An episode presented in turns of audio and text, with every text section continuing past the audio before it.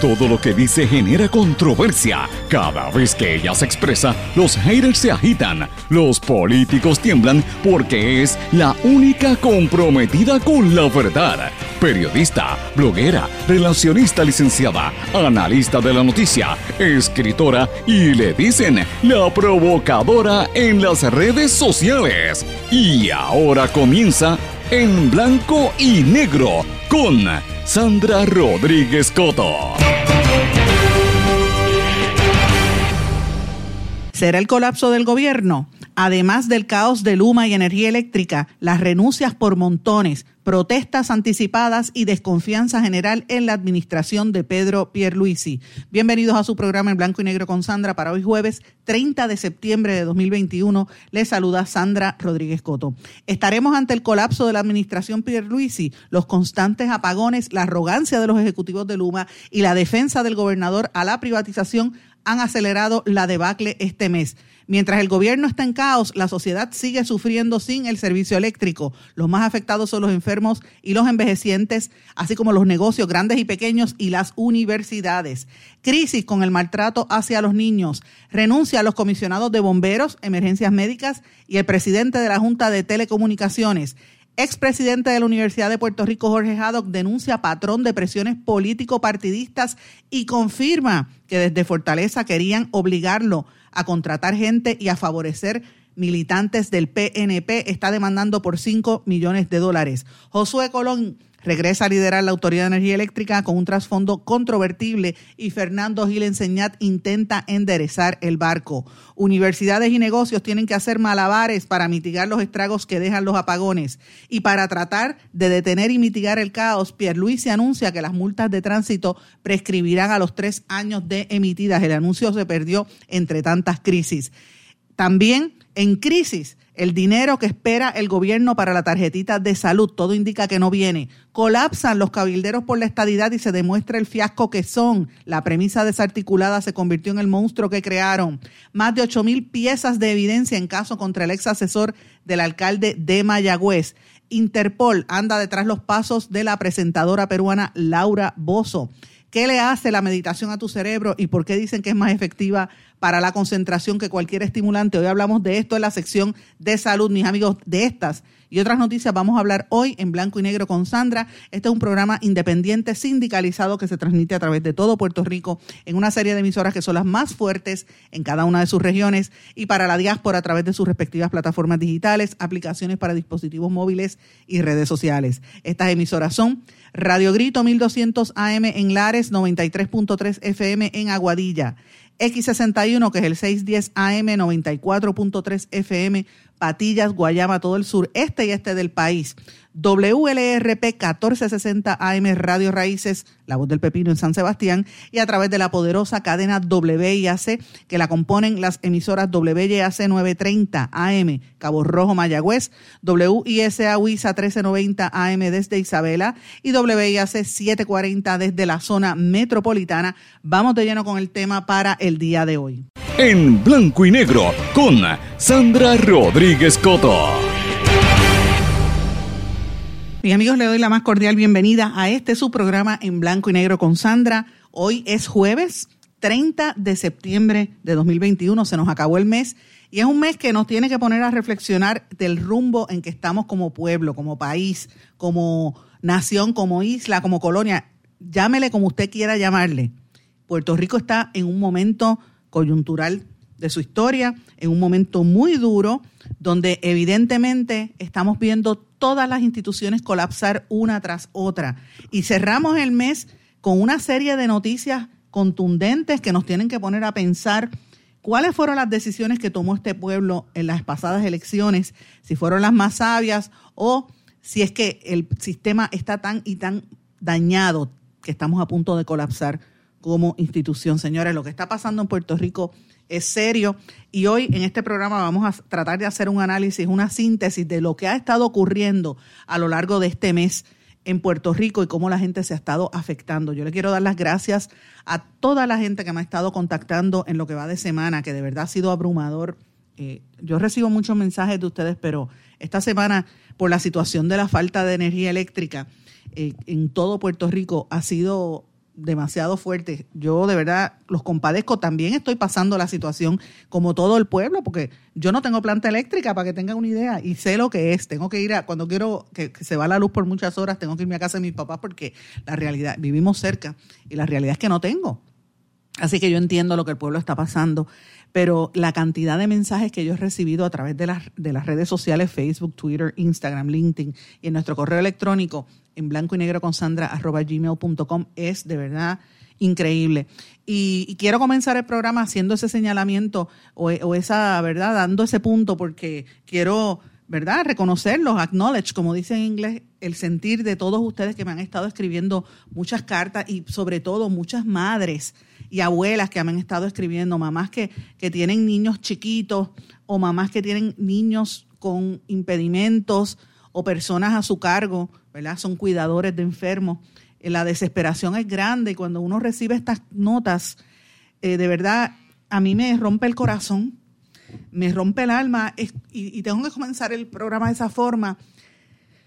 Y se lo digo cuando yo me paro detrás de un micrófono a hablar y lo hago con, coraje a veces y con frustración porque uno, uno vive lo que, lo que ve, pero cuando son tantas y tantas y tantos los mensajes que uno recibe, y de gente que vive en todo Puerto Rico, que nos escucha por todas las emisoras que, que nos pasan este programa, con las que tenemos esta transmisión, ¿verdad? Que es independiente. Yo le tengo que por lo menos darle unos minutos de agradecimiento por la confianza y por el apoyo que me están dando, porque de verdad es mucho. Gente también del sector privado, empresarios, eh, profesionales, sobre todo médicos que me han estado escribiendo a raíz de toda la cobertura que hemos estado haciendo del tema de salud la frustración es horrible. Los estudiantes, ayer mismo yo estaba conversando con una, con mi ahijada, eh, que piensa irse de Puerto Rico, ya, bueno, ya se fue a estudiar fuera de Puerto Rico, y la frustración de sentir que se tiene que ir porque no hay futuro, porque no hay forma de, echar hacia adelante en un país donde no hay electricidad, donde no hay oportunidades, donde, eh, ¿verdad? Es, frustrante, es frustrante para todo el mundo ver ese tipo de cosas. Eh, y así que nada, quería comenzar el programa diciendo esto, porque estamos ante el umbral de una situación bastante, bastante difícil. Y yo me planteo, y, con esto quiero comenzar, ¿verdad? Un poco de la reflexión de lo que quería hablar con ustedes hoy. Yo me planteo si hoy que estamos terminando el mes, si nosotros podemos admitir y aceptar que estamos en el umbral del colapso de la administración de Pierluisi. Este mes va a ser determinante en si se mantiene o, se, o, termina de hundirse lo que es el gobierno de Puerto Rico bajo Pierluisi. Eh, y obviamente tenemos que empezar enmarcándolo en lo que dijo aquí la semana pasada, un estudio que dio a conocer el Centro de Estudios Puertorriqueños en Hunter College en Nueva York, que analizaba el estado de la vulnerabilidad de las personas, eso fue la semana pasada, y hablaba que por lo menos una cuarta parte de la población total son gente que están totalmente indefensas, encamadas, son envejecientes extremadamente pobres. La vulnerabilidad era latente. Y eso fue la semana pasada. De allá para acá, ¿qué no ha pasado, señores? Esa pobreza extrema que vive Puerto Rico hoy se ve ante todos por el colapso en el sistema eléctrico que nos tiene como si viviéramos en un huracán en medio de una tormenta cuando no está cayendo ni una sola gota de agua. Eh, lo que hemos estado viendo es el, descaro, el deterioro del país y más que nada el descaro por la corrupción, eh, el desmadre que se ve con la situación de Luma, que tiene al gobierno corriendo, los apagones selectivos que han provocado caos en negocios pequeños que están teniendo que cerrar, en empresas grandes que está alejando potenciales inversores en Puerto Rico.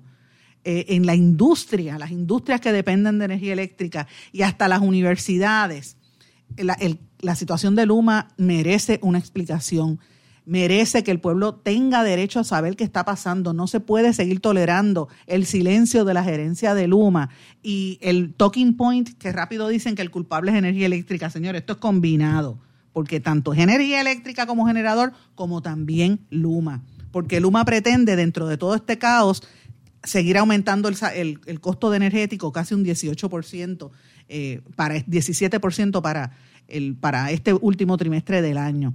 Y estamos en un momento donde está caldeándose el ambiente, piquetes a todas horas. Ayer mientras nosotros estábamos al aire, que me enviaron tarde, fue que recibí el vídeo, el, hubo un piquete en la Universidad de Puerto Rico, recinto de, de Mayagüez, a mediodía.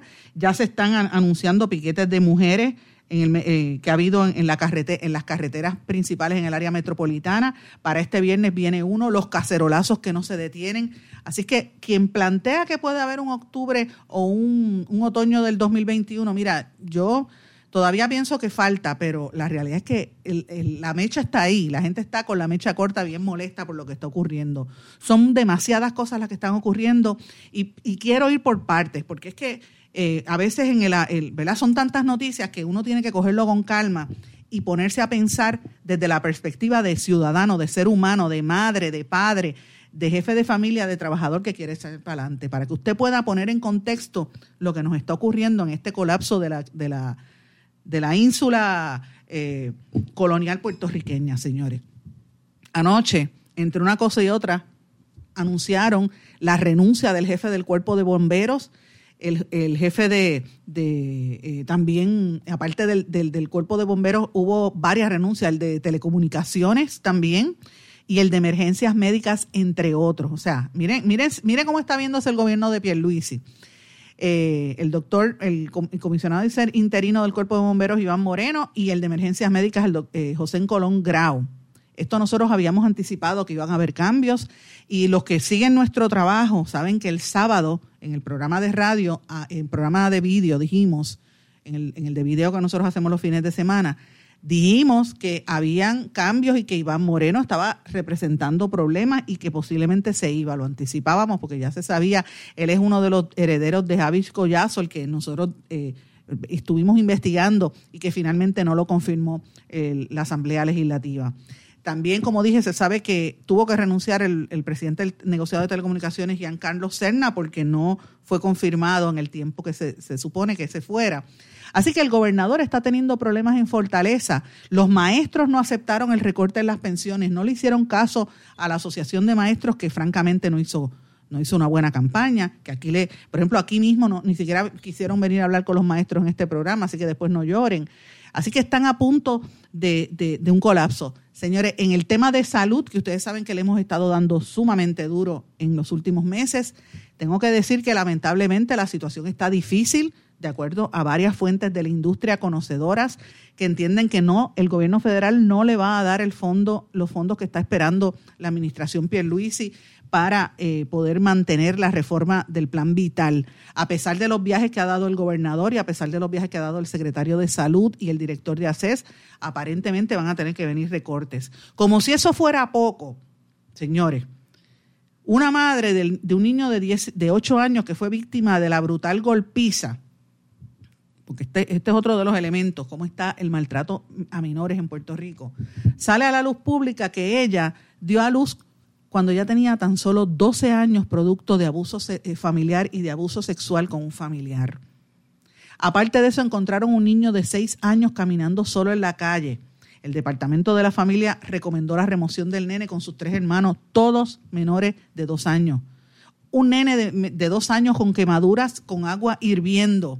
Tres casos de violencia infantil que saben, se sabe que el niño que murió por adicción a droga, por una sobredosis, eh, vemos cómo la educación especial está asediada, cómo no tienen apoyo los padres. Mientras tanto, nos tienen llenos a la televisión y la radio de ex políticos, algunos ex convictos que están regresando, o por lo menos declarados no culpables, como el caso de Aníbal Acevedo Vilá, y otros, como Ramón Rosario, que se burló del pueblo de Puerto Rico en el chat, haciendo opinión pública y espetándoselos al pueblo de Puerto Rico porque no le queda más remedio. Somos rehenes de esa gente, de esa gente que no hizo lo que tenía que hacer por este país. Todo lo contrario, se burló del pueblo. ¿Y cuál es? Para tratar de desviar la atención, nos hablan de Jaime Mayor, que lo votaron del Miss Universe, o de la cara de Ricky Martin. Mire, eso no resuelve los problemas de este país. Eso no resuelve los problemas de este país. La gente está en un problema serio con la decadencia de la Universidad de Puerto Rico, lo que está ocurriendo, la demanda que presentó el saliente presidente, el que destituyeron, que demuestra la politiquería que hay ahí. Él está demandando y exige, eh, ¿verdad? Y dice que le estaban exigiendo que contratara a PNPs. Está, está reclamando 5 millones. Dice que como no accedió a contratar a PNP y sacar al personal que tenía la universidad, empezaron las presiones. Para que usted vea cómo este gobierno está tratando de implosionar al país, de destruir lo que queda de Puerto Rico. Ya lo han logrado casi con la, con la cultura, destruyendo todo. Mire lo que ha pasado a nivel educativo, y no es de ahora, estoy hablando de los últimos cuatro años. Es más, yo diría hasta los últimos ocho años, porque ahí estaba García Padilla también envuelto en este revolú. Eso es lo que nosotros tenemos como resultado. Y cuando yo digo el colapso, no me refiero a la, a la figura de Pedro Pierluisi, aunque sí, me refiero a la institución de la gobernación. Esto es lo que tenemos nosotros. Este problema es lo que tenemos. ¿Y qué pasa? Que ante toda esta situación, la gente decente que trata de echar hacia adelante se frustra, se tiene que ir de Puerto Rico porque lo que tenemos gobernando y dirigiendo las agencias son mediocres. La gente se tiene que sacrificar. Miren, yo ayer puse una pregunta en, en Twitter, hice varias preguntas. Yo dije, ¿qué opinan las madres de niños con autismo? ¿Qué están pasando las personas que son cuidadores? Y empecé a hacer unas cuestiones, unas preguntas que gracias a Dios la prensa les hizo caso y empezó a cubrir noticias al respecto, porque eso es lo que importa, la vida humana, el, el sentir que tiene la gente que tiene que estar sacrificándose como si aquí hubiese un huracán, como si eso fuera poco, señores. Ahora mismo eh, Recursos Naturales está revisando el plan de uso de terreno y nosotros dimos a conocer eh, y estamos conscientes de la situación que está ocurriendo en el municipio de Guainabo, que hay una serie de personas que están eh, exponiéndose en caso de que venga una lluvia, a que vengan derrumbes, van a caerse un montón de casas. Y porque han tapado quebradas y ríos para hacer construcción de supermercados y de tiendas. De eso es que estamos hablando. O sea, este país está al garete en todos los renglones. Y yo me dediqué a hacer una lista anoche cuando empecé a ver lo que estaba pasando, una lista de lo que ha ocurrido. Voy a hacer una lista breve para, para ver si usted recuerda algunos de estos, de estos puntos que ya los hemos mencionado. Y todo esto es el mes de septiembre nada más. Luma y los apagones, aunque el talking point número dos, el, talking point es que decir que esto se trata de generación, y usted vea todos los, los, los, los PNP que se atreven, ¿verdad? Decir, eh, o se atreven a decir algo, salen en las redes sociales diciendo esto es generación y la generación es energía eléctrica. La realidad es que la gente está molesta y hay un rechazo absoluto. Número tres, lograron activar a la gente que entre cacerolazos y protestas eh, ya se está levantando. Número cuatro, implotaron los cabilderos por la estadidad gracias al monstruo que ellos mismos crearon con la premisa desarticulada. Vamos a hablar más adelante de eso. Número cinco, por más viajes y reuniones en Washington, vienen recortes en la tarjeta de salud, como acabo de decir. No lograron detenerlo porque el gobierno federal sabe que el dinero no está llegando al paciente y a los proveedores, se lo quedan las aseguradoras. Número seis, a pesar de perseguir e intentar destruir por seis años Ahora, Joan Walker y a Carlos Severino, el PNP perdió el caso, hubo no causa y salieron absueltos. Número siete, demanda millonaria, 5 millones de dólares del destituido expresidente de la Universidad de Puerto Rico, Jorge Haddock, que como dije hace un minuto, eh, alegó que lo presionaban para sacar gente y para nombrar PNP en los puestos y él se negó. Número 8, eh, renunció el jefe de bomberos Iván Moreno. Eran demasiadas las quejas e irregularidades decían que seguía el patrón de Javis Collazo. Número 9, renuncia del comisionado de emergencias médicas José Colón Grau. Número 10, renuncia del presidente del negociado de telecomunicaciones Giancarlo Serna. Número 11, en la cuerda floja la secretaria de la gobernación Noelia García por las expresiones sobre Luma, en su defensa sobre Luma y por los problemas que ha habido en la negociación y los, la tensión que hay entre el sindicato y la empresa en los puertos. Número 12, siguen las los polémicas en las lanchas de Vieques y Culebra que siguen dejando a la gente varada a pesar de que la ATM lo desmiente, pero la evidencia los hace quedar mal. Este fin de semana yo lo denuncié y hubo un pari privado con, eh, aceptado por el gobierno mientras los viequenses y culebrenses estaban varados y los, y los de Ceiba también. Eh, número 13, las protestas en Rincón, en, Sol y Playa demostraron el rol del gobierno en la defensa de los ricos. Número 14, lo que les dije del estudio de Hunter College, que revela que una, casi una cuarta parte de la población es más pobre y vulnerable que nunca antes. Número 15, el aumento sin precedentes en la criminalidad, más de 400 casos de asesinatos en lo que va de año. Número 16, los aumentos en los casos de maltratos a menores que se sepan, ¿verdad? Porque obviamente uno se entera de los casos que, que la policía procesa o que salen las querellas, pero siempre se dice que por cada querella hay tres personas o tres niños que son víctimas de maltrato que no se informan. Número 17, colapsan, como dije, los cabilderos por la estadidad. Número 18, empezamos este mes, cuando empezamos la cobertura política y el análisis del mes de septiembre, con la jauja en los gastos de contratos por COVID. Ustedes recuerdan que aquí tuvimos a la presidenta de Voces, eh, denunciamos el alcalde de Utuado, después salió en el resto de la prensa y así ah, el Colegio de Médicos Cirujanos con los contratos. O sea, miren cómo está corriendo el dinero aquí, haciendo ricos unos cuantos con el dinero del COVID. Mientras tanto, la gente se sigue enfermando y muriendo. Ya tenemos más de 3.000 muertos. Ese es el, el número 19. Número 20, crimen ambiental que había detenido el Partido Independentista porque la Guardia Nacional, estaba depositando gomas en un eh, campo de tiro que después la alcaldesa se negó a aceptarlo, la alcaldesa de Salina. Eh, número 20, los galenos, los médicos están exigiendo la renuncia del presidente del colegio, Víctor Ramos, y siguen adelante con la campaña para descolegiarse y el, el pleito que tienen para descolegiarse, evidentemente en ¿verdad? Que esto tiene que ver con el gobierno, aunque usted diga que no, sí tiene que ver con el gobierno porque se relaciona a, los intereses económicos y políticos que tiene esa organización.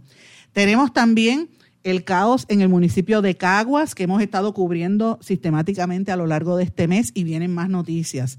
Nuevas revelaciones en el escándalo que sacude a ese, a ese, ¿verdad? Eh, ese municipio. También el número 17 Todavía nadie habla de los 5.5 mil millones de dólares que se han ido del mercado de Puerto Rico en la venta y compraventa de compañías aseguradoras. Eh, hablamos también de lo que le niegan el, aumento a la luz que quiere hacer Luma, eh, lo de los asesinatos que ya mencioné, el allanamiento en Cataño que tiene varios ribetes y eso lo han querido tapar. El tema que también nosotros dimos a conocer aquí el viernes y salió en, el fin de semana, eh, nuestro programa, la intención, ¿verdad?, de un estudio que lo demuestra que están considerando establecer o proponer que se establezcan reactores nucleares en Puerto Rico, en Ceiba y Arecibo o quizás en Ceiba y Barceloneta. Eh, el presidente de la Junta de Gobierno de Energía Eléctrica que se negó a dar información y lo destituyeron. Eh, ya hablé de lo de Rincón y lo de Machargo. Mientras todo esto, los paris que había en la fortaleza, que García Bardales no quiso decir nada. O sea, señores, como ustedes ven, tenemos problemas a nivel municipal en Utuado, en Cataño, en Guayama. ¿En qué quedó el distrito de cine? Los 70 millones que tenían anunciados para eso, eso también trascendió este mes. Pero más que nada, la crisis por los fondos eh, y, el, y el manejo de los pacientes de COVID y por la falta de energía eléctrica. Dígame si todo esto que yo le he planteado en este segmento, que son alrededor de 30 puntos, casi una noticia negativa por día, dígame si esto nos representa un duro golpe a la administración de Pedro Pierluisi. ¿Es esto el, el colapso de la administración? Es una pregunta que yo les planteo a ustedes. ¿Es esto el colapso del sistema y del gobierno de Puerto Rico? Porque mientras eso pasa, aquí hay gente enriqueciéndose y cada día más la gente se empobrece. Los empresarios se quejan de que no están llegando la gente a trabajar a pesar de que se acabó el PUA. Mire, porque no hay dinero y no están pagando lo que la gente espera para poder sobrevivir en esta crisis. De eso es que estamos hablando. Entonces, los problemas medulares no los quieren tocar. Señores, este, ese era el resumen que yo quería darles de verdad más o menos de lo que ha estado ocurriendo en, este mes, en, apenas 30 días. Cuando regresemos de esta pausa vamos a entrar en detalle a lo que está ocurriendo en la Autoridad de Energía Eléctrica y en otras agencias. Regresamos enseguida. No se retiren, el análisis y la controversia continúa en breve, en blanco y negro, con Sandra Rodríguez Coto.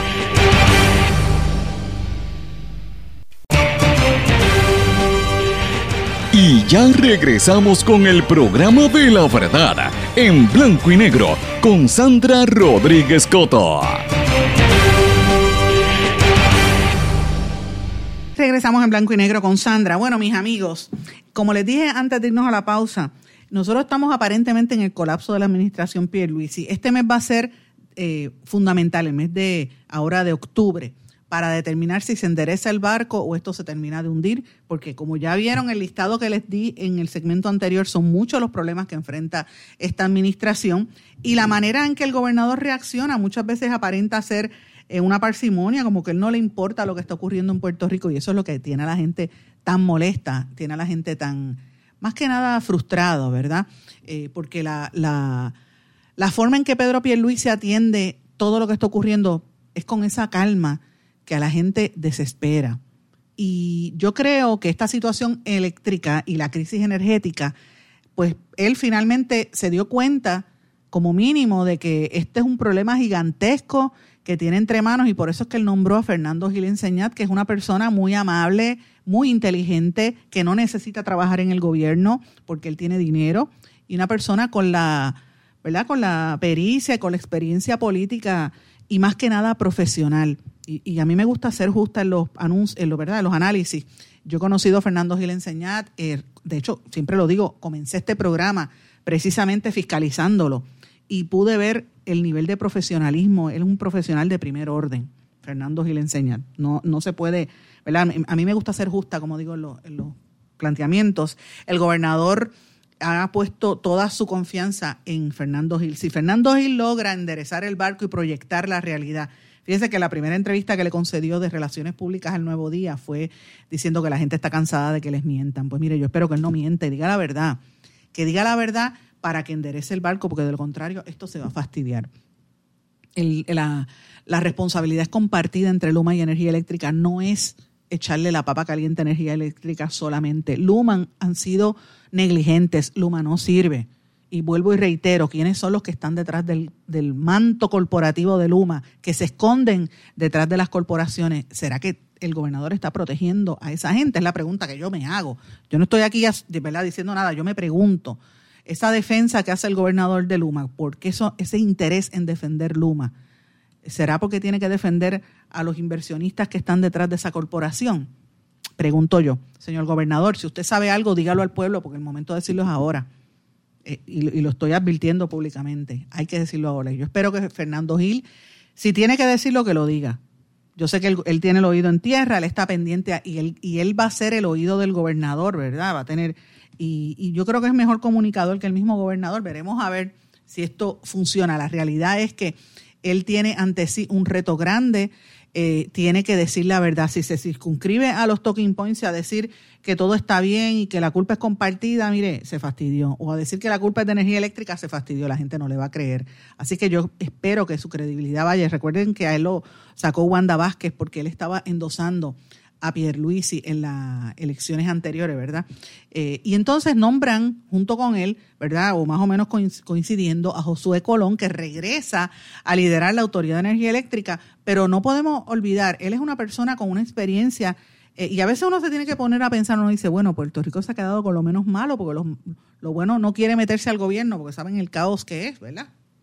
Eh, y, y será lo menos bueno o de verdad él sabe lo que tiene entre manos. Recuerden que eh, incluso escuché a Ángel Figueroa Jaramillo decir que, que él, reconocer que este señor Josué Colón tiene la experiencia en el manejo de, de las plantas, ¿verdad?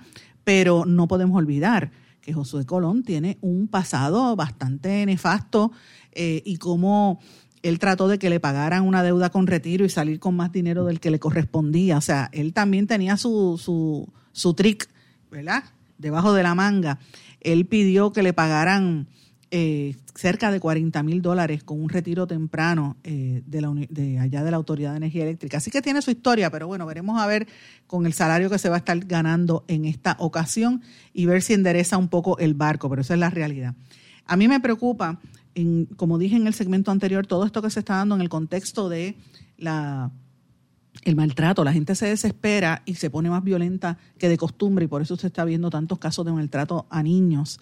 Ese de los 12 años, del nene de 8 años, a mí me mató porque uno ve esa noticia y después ve que la mamá es una menor y que la violaron a los 12 años. Uno dice, pero, pero ¿qué es esto?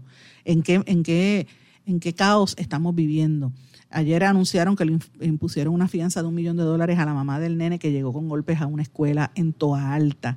Todas esas cosas son eh, resultado de la violencia que se vive resultado de la falta de acceso, de la falta de educación y de la criminalidad provocada precisamente por la corrupción gubernamental. Cuando la gente ve las noticias de cómo está el país cayéndose en canto, uno se frustra. Yo quiero leerles a ustedes un, comentario que hizo mi ahijada Carla Denise, que está ahora estudiando farmacia. Ella la aceptaron para hacer el, doctorado en farmacia en el estado de la Florida, en una universidad por allá, y, dijo lo siguiente, y puso esta, este párrafo y puso lo siguiente.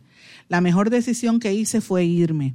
Fue suficiente estrés con el bachillerato, no solo académico, sino político, ambiental, etcétera, y era un peso que no quería seguir cargando para mis futuros grados. A la hora de buscar escuelas graduadas, eh, mi prioridad, prioricé, dice eso, y es un error la forma en que lo escribió, eh, eh, fue buscar calidad y mi salud mental ante todo. Stop settling for less. Entonces ella dice que una amiga de ella, que se llama Maite Zapata, lo dice, que ella también lo dice, puedo amar a Puerto Rico de todo corazón, pero ya no es un buen lugar para seguir estudiando después de tantas bajas. No es justo para mí ni para las futuras generaciones estar sin servicio de luz y no recibir empatía, no tener oportunidad para crecer porque te sientes limitado. Triste además, por eso me fui, por mí y por una mejor educación de calidad y tener oportunidades. Y yo le dije, mira, ten cuidado, ojalá que regrese pero es triste uno ver muchachos con un futuro súper brillante que se tienen que ir de Puerto Rico porque no hay manera de tu echar hacia adelante con esta, ¿verdad? E, esta inestabilidad, por ejemplo, en el sistema eléctrico. Eh, ayer mismo, como dije, los estudiantes del UPR en, en, en, Mayagüez protestaron mientras nosotros estábamos al aire, se estaba organizando esa protesta. Y uno tiene que pensar, Dios mío, ¿qué va a pasar? Otras universidades han anunciado lo que están haciendo, ¿verdad? Eh, la Universidad de Carolina dijo que no iban a dar exámenes por ahora, en lo que se restablece el, sistema eléctrico. La Pontificia de, la Universidad de, Católica de, Ponce también decretó un receso académico en los recintos de Ponce, Arecibo y Mayagüez, porque esas son zonas bien afectadas. La región de Ponce está súper afectada por la situación de las clases, recesaron las clases presenciales.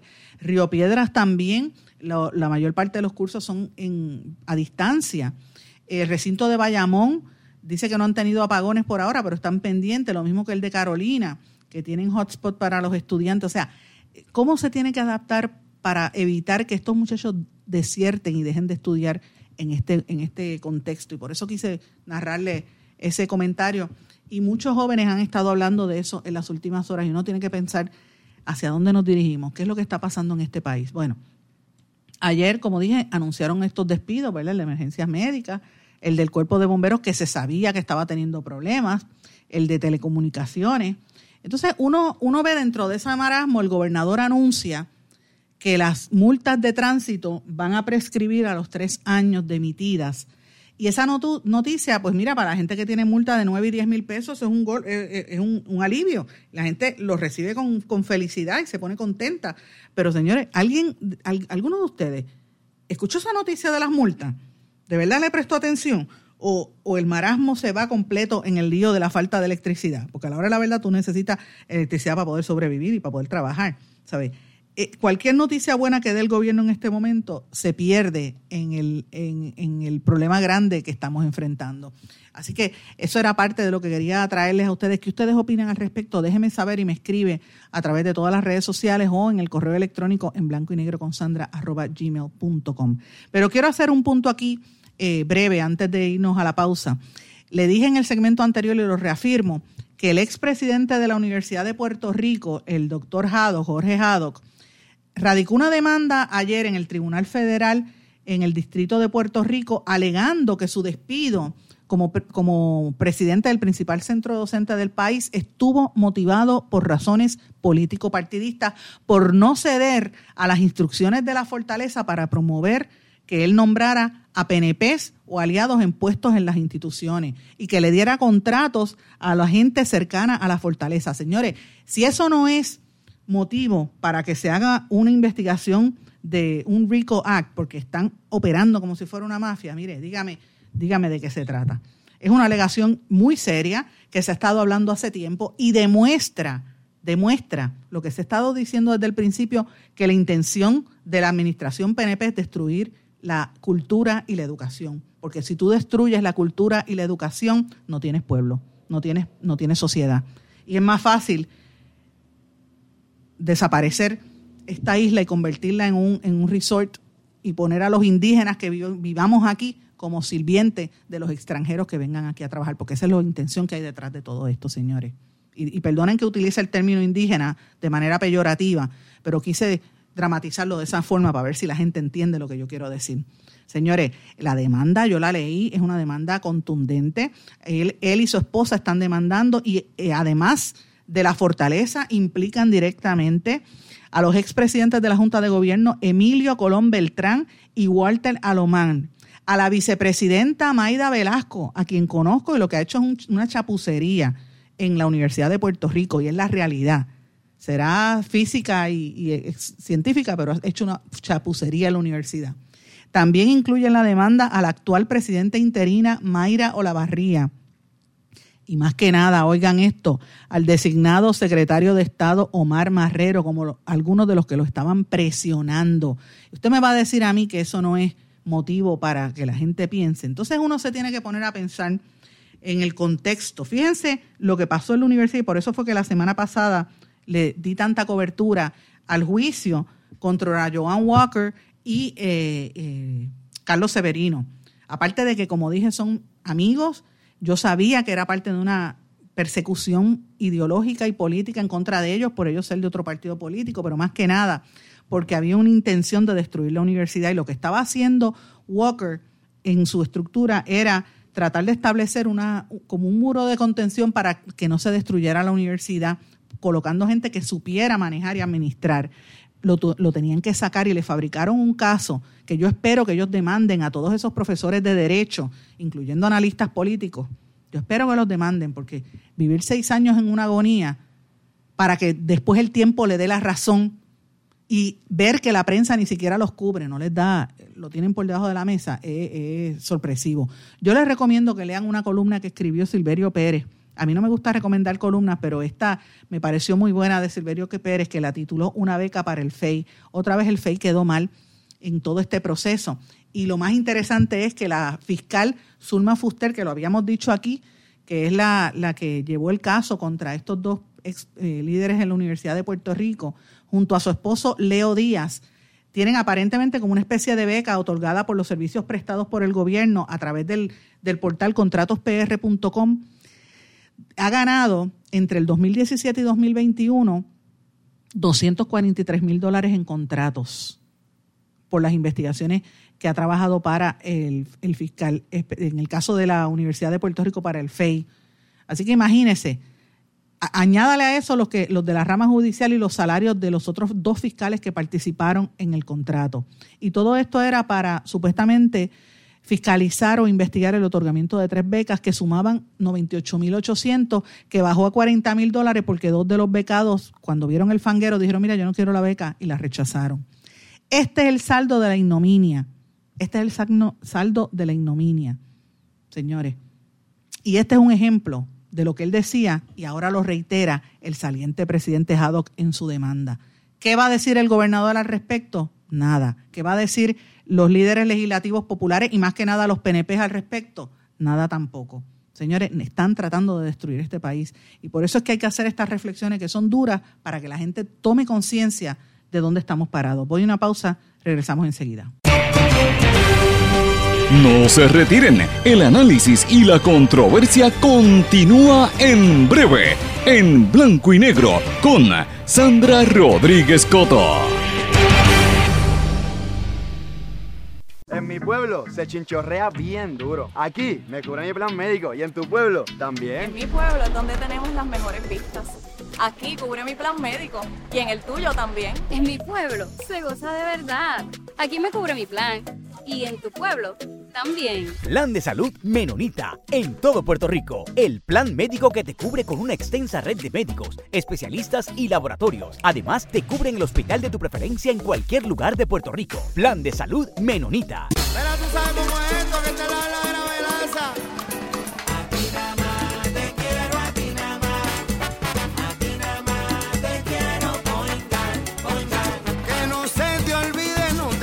olvidar.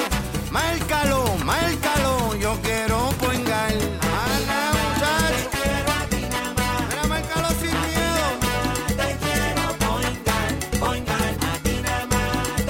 Yo quiero.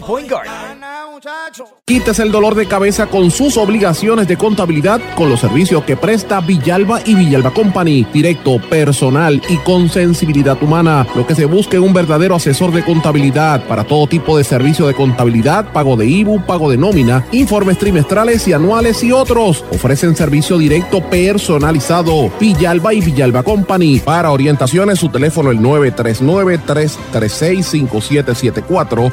939-336-5774. Y ya regresamos con el programa de la verdad en blanco y negro con Sandra Rodríguez Coto. Regresamos en blanco y negro con Sandra. Bueno, en esta parte final quiero comenzar brevemente mencionando algo. Todo esto que yo mencioné en el primer y en el segundo segmento del caos y, que yo planteo si es que esto es el colapso de la administración Pierluisi, ¿verdad? O el principio del colapso.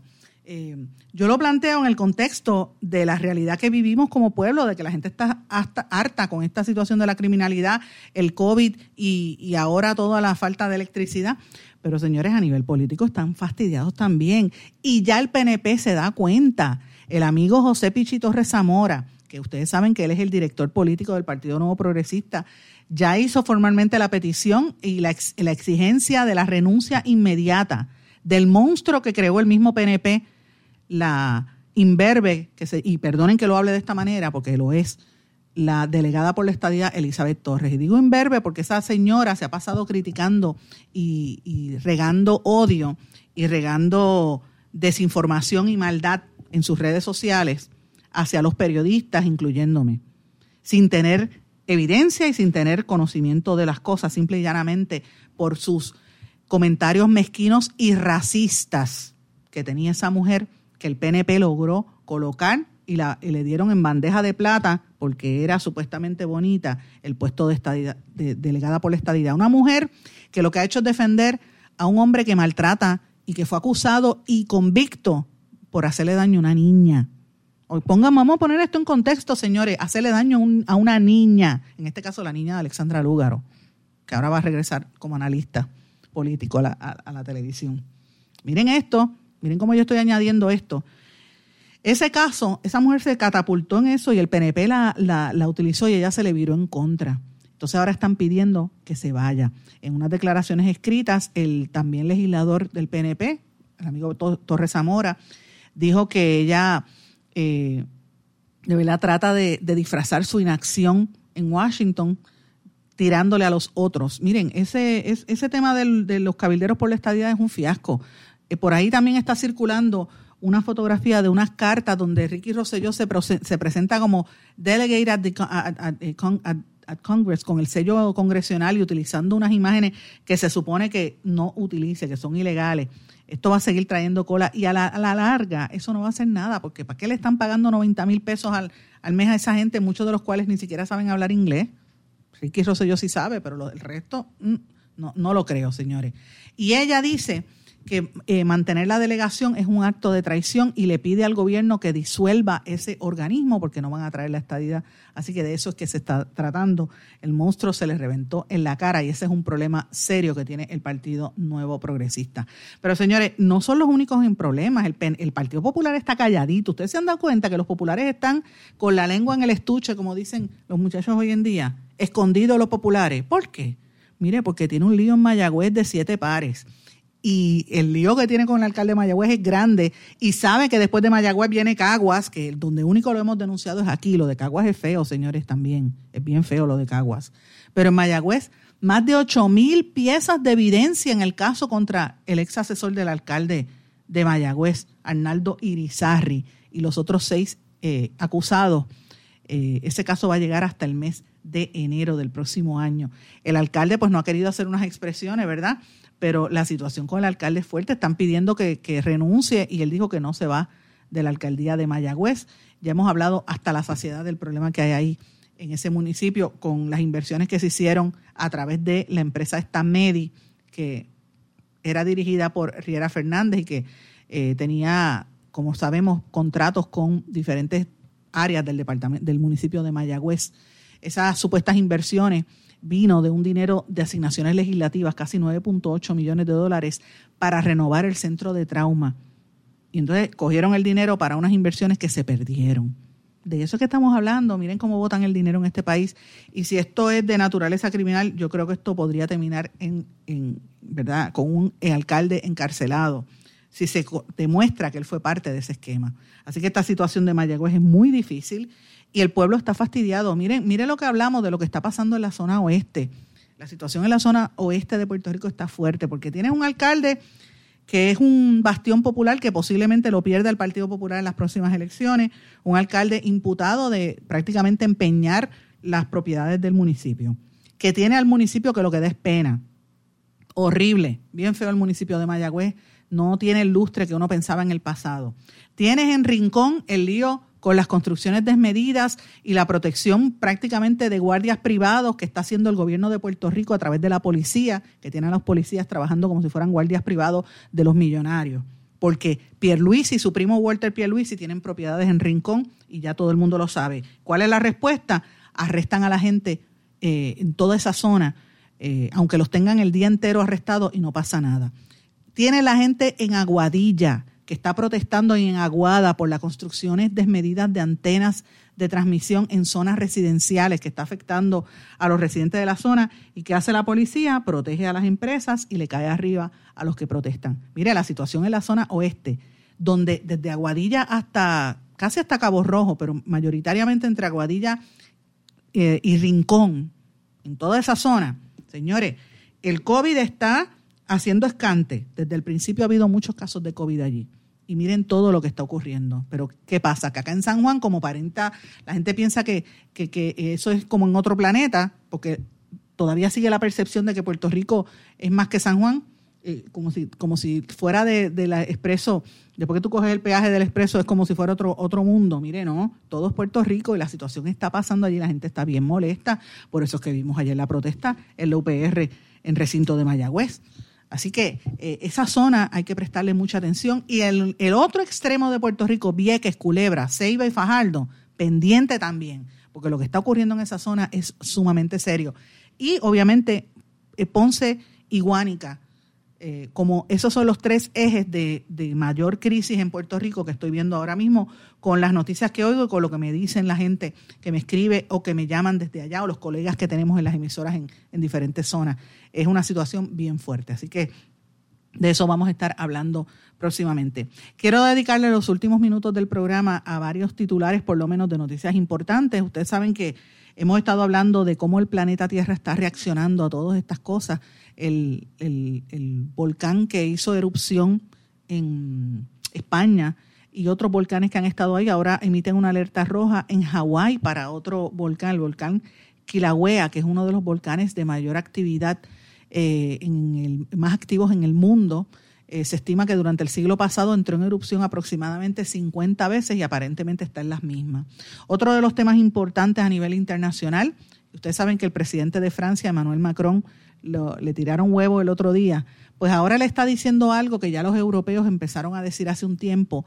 Afirma que la Unión Europea debe dejar de ser ingenuos y que, y que tiene que ser independiente de los Estados Unidos, eh, que tiene que despegarse eh, y centrarse en cada uno de sus propios países, sobre todo si tienen intereses estratégicos que se reorientan hacia China y hacia el Pacífico. Oigan esto, ¿Por qué yo estoy diciendo esto? Porque la situación de lo que se está dando en el bloque de China y toda esa área en el Oriente es una amenaza muy directa hacia la economía mundial y hacia lo que está pasando en los Estados Unidos. Así que esto me parece importante. Recuerden que hace un tiempo eh, la eh, verdad hubo se creó una alianza que le llaman la alianza AUKUS que está precisamente Francia junto a Estados Unidos y Reino Unido eh, eh, perdóname, estaban todos, eh, Australia, Estados Unidos, unidos para, para tratar de, y Francia para, para tratar de detener el crecimiento de, China en toda la región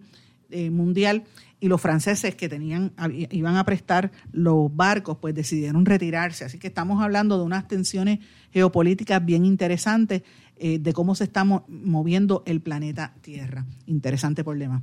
Señores, la presentadora de televisión peruana Laura Bozo eh, ahora tiene que enfrentar una orden de búsqueda y captura por parte de la Interpol. La requiere la, el gobierno de México por fraude fiscal. Debe cerca de 12.7 millones de pesos, eso es alrededor de 627 mil dólares al gobierno mexicano. En Ecuador hay una crisis terrible, un nuevo motín deja más de 100 muertos en una prisión y se anuncia, se anuncia un estado de excepción para los penales. Está muriendo gente por protestas por la forma en que están, ¿verdad? la falta de alimentos y la gente que se está enfermando, enfermando por el COVID. Eh, vuelvo y reitero, eh, importante, Isabel Díaz Ayuso, esta política de España del, del, del, ¿verdad? de Vox, del movimiento político de derecha, sigue hablando en Estados Unidos de que España fue la que llevó la civilización y la libertad a América y criticó al Papa Francisco por el Papa Francisco haberle pedido perdón por los crímenes contra esa humanidad que hizo la Iglesia Católica cuando entró y mató a todos los indígenas que habían en México. Ahora ella dice que por qué tiene que pedir perdón si total los que llevaron civilización son los españoles. Es, como decir que la gente que vivía allí no tenía historia. Mire eso, morona, porque es la palabra que hay que decir. Los pueblos originarios en México eran civilizaciones más antiguas que cuando ya ellos eran civilización cuando en Europa todavía estaban en edad de piedra. Esa es la realidad. Algunas de las civilizaciones, los incas, los mayas y otros, que estaban anteriores a eso. Así que que se deje de, ignorancia, pero esa controversia está muy fuerte a nivel internacional. Señores, tengo poco tiempo, pero quería mencionarles, eh, ¿verdad? Porque me gusta siempre los jueves trabajar algún tema de, que tenga que ver con salud y he estado pensando mucho en el tema del Alzheimer, que nos guste o no, eh, hace estragos y está causando muchos estragos, sobre todo gente que me ha escrito en estos días precisamente por, eh, por la cuestión de la falta de la luz que sus pacientes y sus familiares con Alzheimer están pasando la mal. Mire, usted para identificar si usted tiene Alzheimer o, ¿verdad? Usted dice, mira, me están olvidando las cosas. Es fácil que usted empiece en, este tiempo que está sin electricidad, piense en estos temas para usted, ¿verdad? Poder identificar. Usted mismo se hace la prueba y después usted va al médico y el médico es el que le dice, pero mire, hay ocho claves para distinguir el envejecimiento normal de lo que es el Alzheimer. Número uno, pérdida de memoria versus olvidar algo temporalmente. Puede ser que tenga usted un fallo en atención o en concentración y eso a veces se debe al estrés o al efecto de algún medicamento. Si es el caso de, que se le olvidó, pues es temporal y con el tiempo no pasa. Ahora, si la situación sigue empeorando, asiste un médico porque podría ser el principio de Alzheimer. Número dos, que se desoriente en tiempo y lugar y no acordarse de la fecha actual. Eso puede también suceder de vez en cuando cuando hay mucha tensión, pero si usted ve que es consistente o ve a un familiar en eso, acuda al médico. Número tres, afasia versus olvidar la palabra exacta. Es cuando tú dices, ay, lo tengo en la lengua y se me olvidó, eh, que de momento no te llega la, palabra. Mire, eso no es nada alarmante. Eh, en la enfermedad del Alzheimer, eso sucede, esos son los síntomas iniciales para comunicarse y conversar, pero le pasa también a las personas cuando están en demasiado estrés o muy cansados. Así que busque información. Alteraciones en el comportamiento versus mal humor. Mire, hay mucha gente pasándola mal con coraje, sobre todo ahora con el calor que hay y sin electricidad. Pues uno puede estar irritado, ansioso, deprimido. Eh, la, recomendación es que vaya a su médico. Número cinco, objetos fuera de lugar y la pérdida, puntual. A veces a uno se le olvida dónde deja las llaves del carro, así que pues usted tiene que buscarla. Eh, y eso no necesariamente quiere decir que sea Alzheimer. Falta de juicio versus malas decisiones, eso es las conductas anómalas o inapropiadas. Ahí usted puede ver que eso pues tiende a parecer que es una enfermedad más seria. Apatía y aislamiento social versus periodos de cansancio, eso también. Eh, realizar actividades sociales o deportivas eh, puede puede cambiar la situación. Si usted se convierte en introvertido, pues mira, tenga cuidado. Y número ocho, la dificultad en tareas habituales versus eh, ayuda con tareas complejas en el desempeño que usted tiene cuando tiene que hacer una tarea. Así que todos estos son mensajes que yo les envío porque en el momento que está viviendo Puerto Rico es que empiezan a manifestarse todas estas cosas. Si usted se siente mal, acuda a su profesional de la salud, vaya al médico, vaya al médico eh, para evitar que usted, pues, la situación empeore. Con esto me despido, mis amigos, no sin antes desearles a todos que pasen muy buenas tardes y será hasta mañana en blanco y negro con Sandra. ¿Se quedó con ganas de más? Busque a Sandra Rodríguez Coto en las redes sociales o acceda a en blanco y negro.blogspot.com porque a la hora de decir la verdad solo hay una persona en la cual se puede confiar. Sandra Rodríguez Coto en blanco y negro.